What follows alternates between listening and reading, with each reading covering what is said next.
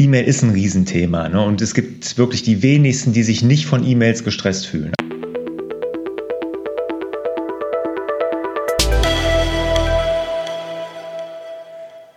Herzlich willkommen zu Fraglas. Wir sorgen für mehr Fokus in Leben und Beruf, sodass wieder mehr Zeit für die wirklich wichtigen Dinge im Leben bleibt. Mein Name ist Wolfgang Schüttler und ich bin auch heute und das immer noch online zusammen mit Lars Bobach. Hallo Lars. Hallo Wolfgang. Ja, wir sind wieder da, äh, wie jede Woche, mit Frag Lars und euren Fragen. Und äh, zu der letzten Folge, wo es ja schon Rückmeldungen zu dem Thema davor gab, gab es nochmal wieder ein paar Rückmeldungen, Lars. Die möchte ich natürlich auch heute nochmal gerne präsentieren. Da sind nochmal ein paar gute Dinge bei. Und wir haben auch das Thema E-Mail heute nochmal. Das scheint ja wirklich also ein Thema zu sein, das hört ja nie auf und es kommen immer wieder neue Leute dazu, habe ich so den Eindruck, die auch ein Problem mit ihren E-Mails haben. Kannst du das verstehen grundsätzlich? Klar, ich glaube, das ist das Riesenthema. In meinem Buch geht ein Kapitel nur über E-Mails. Äh, in der Fokuswoche, einen Tag kümmern wir uns nur um E-Mails. Also E-Mail ist ein Riesenthema. Ne? Und es gibt wirklich die wenigsten, die sich nicht von E-Mails gestresst fühlen. Also so gut wie jeder fühlt sich davon gestresst. Ich persönlich hasse E-Mails und deshalb kann ich das total nachvollziehen. Ja, ich glaube, die einzigen, die sich nicht gestresst fühlen von E-Mails, das sind die ganzen Kids und Teenies, weil die schreiben gar keine E-Mails mehr, die machen ja alles mit Messengern. Ja, genau, die schreiben gar keine mehr, die machen alles per WhatsApp, die fühlen sich dann von WhatsApp gestört. Weißt du eigentlich, wie viele äh, WhatsApp-Nachrichten ein durchschnittlicher Jugendlicher am Tag bekommt? Boah, ich, wissen tue ich es nicht. Meine sind ja noch nicht ganz so weit vom Alter her, meine Kinder, aber ich würde mal schätzen, es ist auf jeden Fall über 100. Also da bin ja, ich mir sicher. Über 400. Boah. Die kriege ich im Monat, glaube ich, nicht zusammen. Also weiß ich nicht. Ich auch nicht. Die kriegen das über 400 im Schnitt am Tag. Hm? Doch, ich glaube, die Klassengruppe, die Klasseneltern-WhatsApp-Gruppe, die schafft das auch. Das könnte sein. Ja. ja, ist ja, hat ja was mit den Kindern zu tun. Genau. Lars, wir gehen nochmal auf die Rückmeldung ein vom äh, letzten zum vorletzten Mal. Und zwar schreibt, zwar ging es da darum, wie du dich in deinem, deiner Live-Präsentation da geschlagen hast. Da gab es ja so ein bisschen Kritik, dass das nicht so ganz professionell rüberkam und du auch im Ton manchmal ein bisschen scharf unterwegs warst. Ähm, da gibt es aber auch gegenläufige Stimmen und die möchten wir dann heute auch nochmal gerne präsentieren. Zum Beispiel der Heiko schreibt dazu, ich weiß gar nicht, wo hier zum Teil die schlechte Kritik herrührt. Ich fand deine Ausführungen vollkommen okay und hatte auch nichts an deiner Mimik oder Gestik auszusetzen. Lars, lass dir hier nicht von chronischen Besserwissern einen Bären aufbinden. Live ist nun mal anders als in einer Aufzeichnung und wenn da etwas Nervosität zu erkennen war, dann war das in Ordnung. Bitte mehr davon Vielen Dank. in Zukunft. Danke, danke, ganz lieb. Freut mich sehr. Das ist nett. Genau, und der Christian schreibt ähnliches. Ähm, dein Live-Video fand ich für das erste sehr gut. Die Eisenhower Matrix ist für mich eine der besten, wenn nicht sogar die beste Methode, um zu priorisieren. Denn sie ist eindeutig und macht eine klare Unterscheidung zwischen den einzelnen Prioritäten, was entscheidend ist. Unumgänglich für eine gesunde Priorisierung ist, dass wichtig vor dringend kommt, aus eigener Sicht. Das Gute ist ja, dass ich ab Priorität B wichtig delegieren und planen kann. Ich priorisiere mit dieser Methode schon lange und es hilft mir. Mein großes Vorbild Stephen R. Covey machte es genauso. Er nennt es dann einfach Quadrant-2-Prinzip, das Wichtigste zuerst. Deine Aussage, dass man den Taskmanager löschen sollte, fand ich auch sehr hart, kann diese Aussage aber auch nachvollziehen. Bei Todoist neige ich auch dazu, Aufgaben des Vortages, die ich nicht erledigt habe, einfach am nächsten Tag ins Heute zu verschieben. Das mache ich handschriftlich weniger. Das liegt aber eher an der Selbstdisziplin, dies bewusst zu tun. Persönlich werde ich To-Dos nicht löschen, werde mir aber angewöhnen, alle Aufgaben, die eine elektronische Datei benötigen oder die elektronisch reingekommen sind, eine E-Mail oder der Webclipper, eben damit zu managen. Tatsache ist, dass eine handschriftliche Planung effektiver ist. Die Aufgabenliste wird tatsächlich kürzer und man überlegt zweimal, ob man eine Aufgabe wirklich in der Liste behalten sollte und ob man sie überhaupt aufschreibt, ob man sie überträgt und sowas. Es findet sofort ein innerlicher Prozess statt. In dem Moment, wo du es aufschreibst, äh, verpflichtest du dich viel mehr, als wenn du es eintippst. Und äh, du machst automatisch, wenn du es nicht schaffst, wenn du es übertragen musst am Ende des Tages, weil du musst es händisch übertragen, machst du ein automatisches Review und überlegst dir nochmal, ist mir die Aufgabe das wirklich wert? Und ich würde gerne nochmal was zu dem Taskmanager löschen sagen. Ne? Darum ging es ja jetzt hier auch. Ne? Das wurde ja von vielen als sehr hart empfunden gerade auch ich, wo ich das ja lange proklamiert habe, Taskmanager auch Tipps gegeben habe, wie man damit umgeht und, und, und, und, und.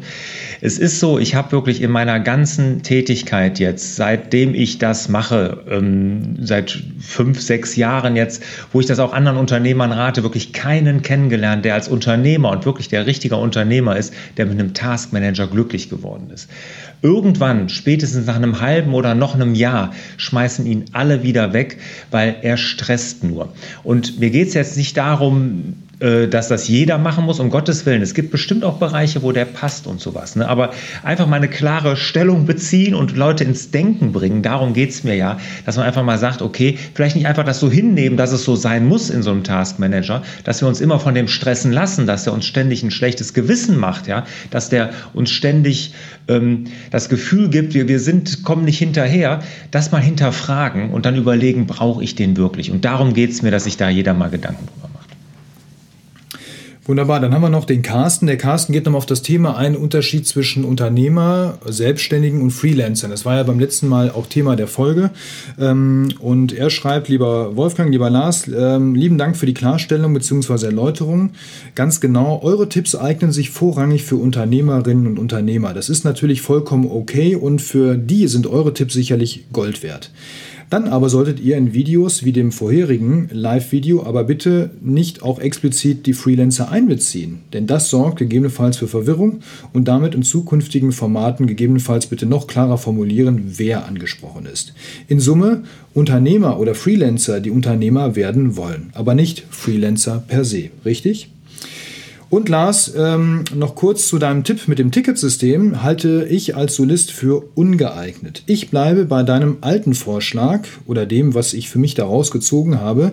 G Suite, Inbox Zero in Verbindung mit Todoist, weil ich aus Todoist nach Abschluss über die Original-E-Mail antworten kann und ich gegenüber einem Ticketsystem die Tagesplanung easy hinbekomme. In diesem Fall bis daher 10.000 Mal, ich habe nochmal extra gezählt, Dank an die alten Tipps für mich als Solo-Kasperl.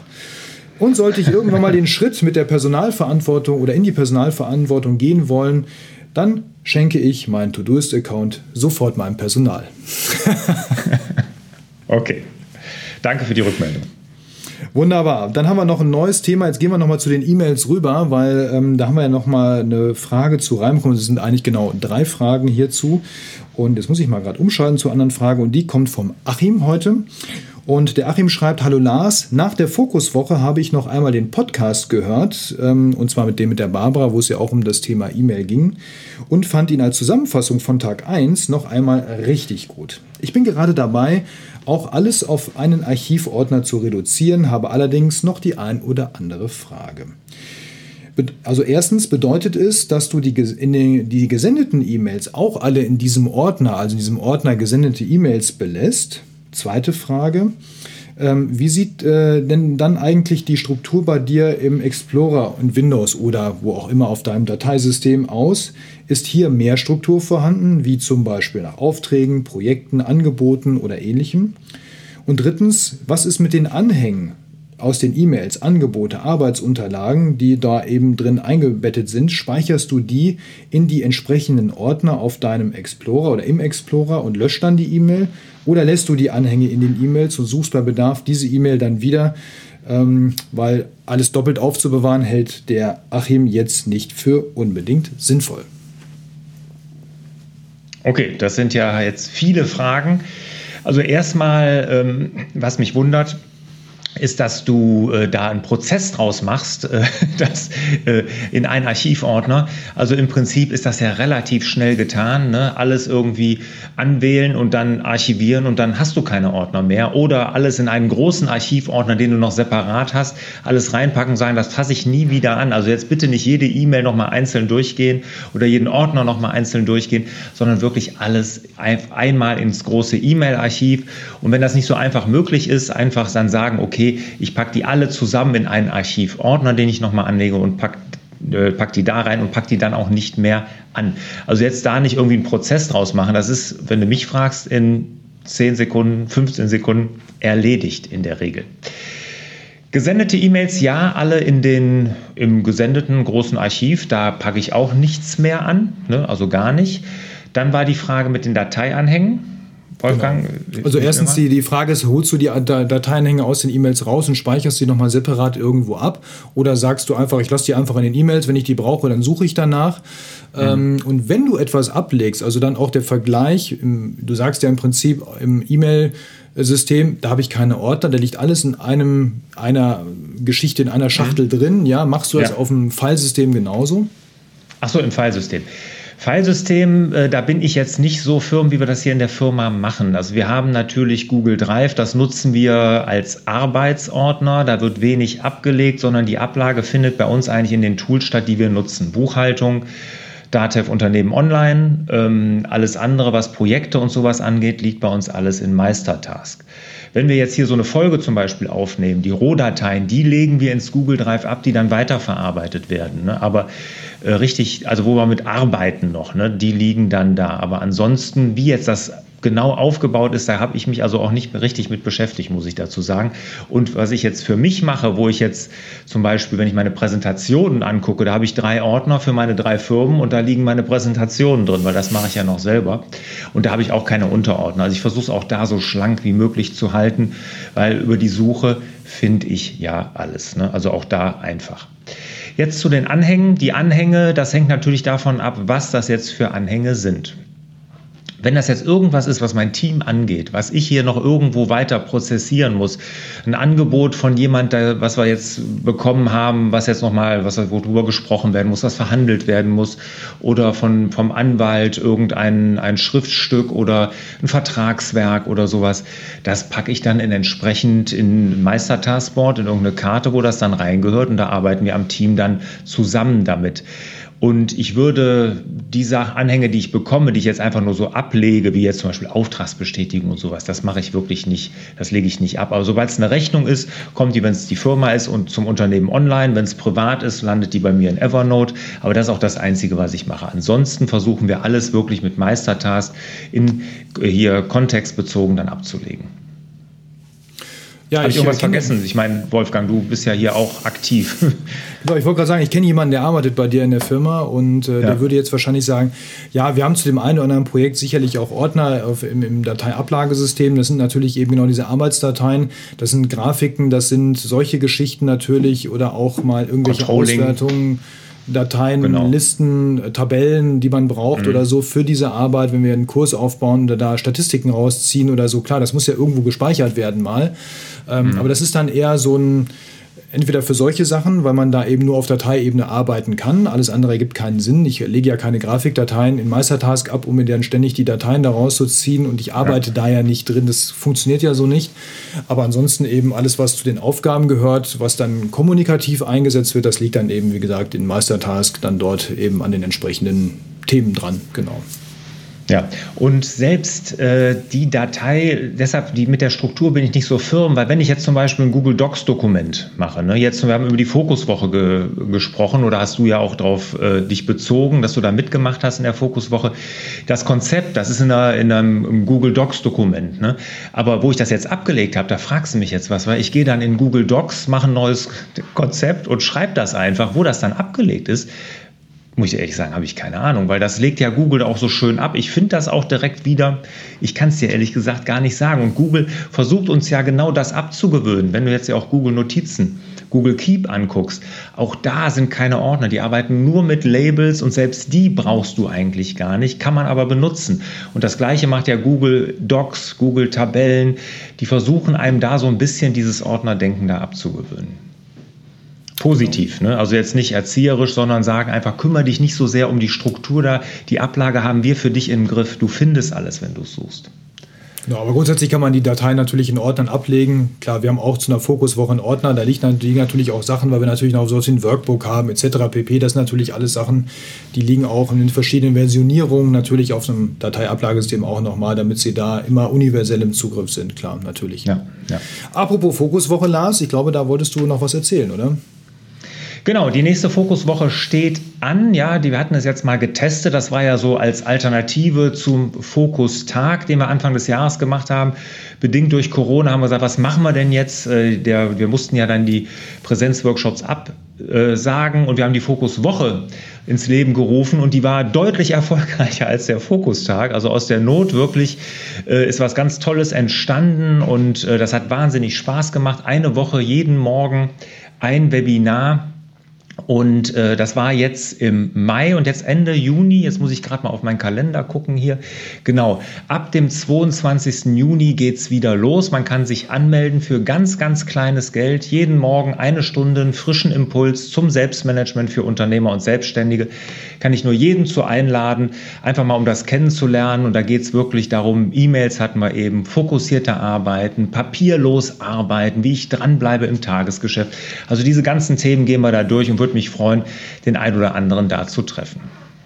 Genau, wer sich anmelden möchte oder sich dafür interessiert, larsbobach.de slash Fokuswoche, da gibt es dann alle Informationen und die Anmeldemöglichkeiten blenden wir nochmal ein. Und äh, mhm. ja, übrigens, äh, apropos, blenden wir jetzt auch nochmal ein, wenn ihr eine Frage habt für Frag Lars, dann könnt ihr die natürlich auch schicken an fraglars.larsbobach.de oder, wie das ja inzwischen sehr viele hier bei YouTube auch machen, Hashtag Fraglas einfach nutzen unten in den Kommentaren. Dann finden wir auch deine, eure Fragen hier zum Thema Unternehmertum. Wie kann ich mein Unternehmen fitter, schneller, effizienter machen? Wie gehe ich mit meinen Mitarbeitern um? Wie strukturiere ich mich am besten? All das gibt es hier beim Lars jede Woche im Kanal hier auf YouTube und im Podcast. Hallo Fokus, genau. Mhm. Ja, genau. Und die, da auch nochmal kurz der Hinweis, ne, die Folge, auf die äh, sich gerade bezogen wurde zur E-Mail. Das waren die fünf größten Fehler bei E-Mails und die Lösung, die habe ich mit Barbara aufgenommen, ist aus meiner Sicht wirklich eine gute Folge geworden, hat Spaß gemacht mit Barbara. Das ist ja meine Podcast-Partnerin. Also wer daran Interesse hat, da in das Thema E-Mails und Fehler, die man da machen kann und wie man sie vermeidet, sollte sich auf jeden Fall den Podcast auch nochmal anhören. Ich habe ja die Befürchtung, das Thema E-Mails wird uns noch sehr, sehr lange begleiten. Ich glaube, das nimmt erstmal gerade so richtig Fahrt auf, auch dank der ganzen Homeoffice-Geschichte. Und ähm, es ist ja so, wir betrachten ja in unserer Generation schon die Briefpost als im Prinzip die Post von gestern oder fast schon vorgestern. Und das machen ja die Kinder und die Kids und die ganzen jungen Leute ja jetzt schon mit den E-Mails. Also ich glaube, wir können uns schon als Dinosaurier fühlen, die irgendwie noch mit diesem alten Medium zu tun haben, was sich für uns eigentlich irgendwie als normal anfühlt. Aber wir merken schon, an der einen oder anderen Stelle ist echt äh, Revolutionsbedarf und dem wollen wir natürlich auch Rechnung tragen und geben deswegen euch gerne diese Impulse ja auch mit. Also E-Mails, ja. ob das noch sowas ist für die Zukunft. Glaube ich nicht. Die nächste Folge, die wir machen werden, dann in vier Jahren, ist ja wahrscheinlich die fünf Fehler bei WhatsApp und die Lösungen dazu. ja, ich freue mich schon drauf. Ja, dann, wie gesagt, fraglas.larsbobach.de oder Hashtag fraglas. Schreibt uns, wir kümmern uns und helfen euch. Wolfgang, dir danke für die Fragen, fürs Kommentieren oder Moderieren, Entschuldigung, euch für die Kommentare, die Fragen und ich wünsche dir, lieber Wolfgang, und euch natürlich wieder mehr Zeit für die wirklich wichtigen Dinge im Leben. Ciao. Tschüss zusammen. Hat dir der Hallo Fokus Podcast gefallen? Dann würden wir uns über dein Abonnement und eine Bewertung auf Apple Podcasts sehr freuen.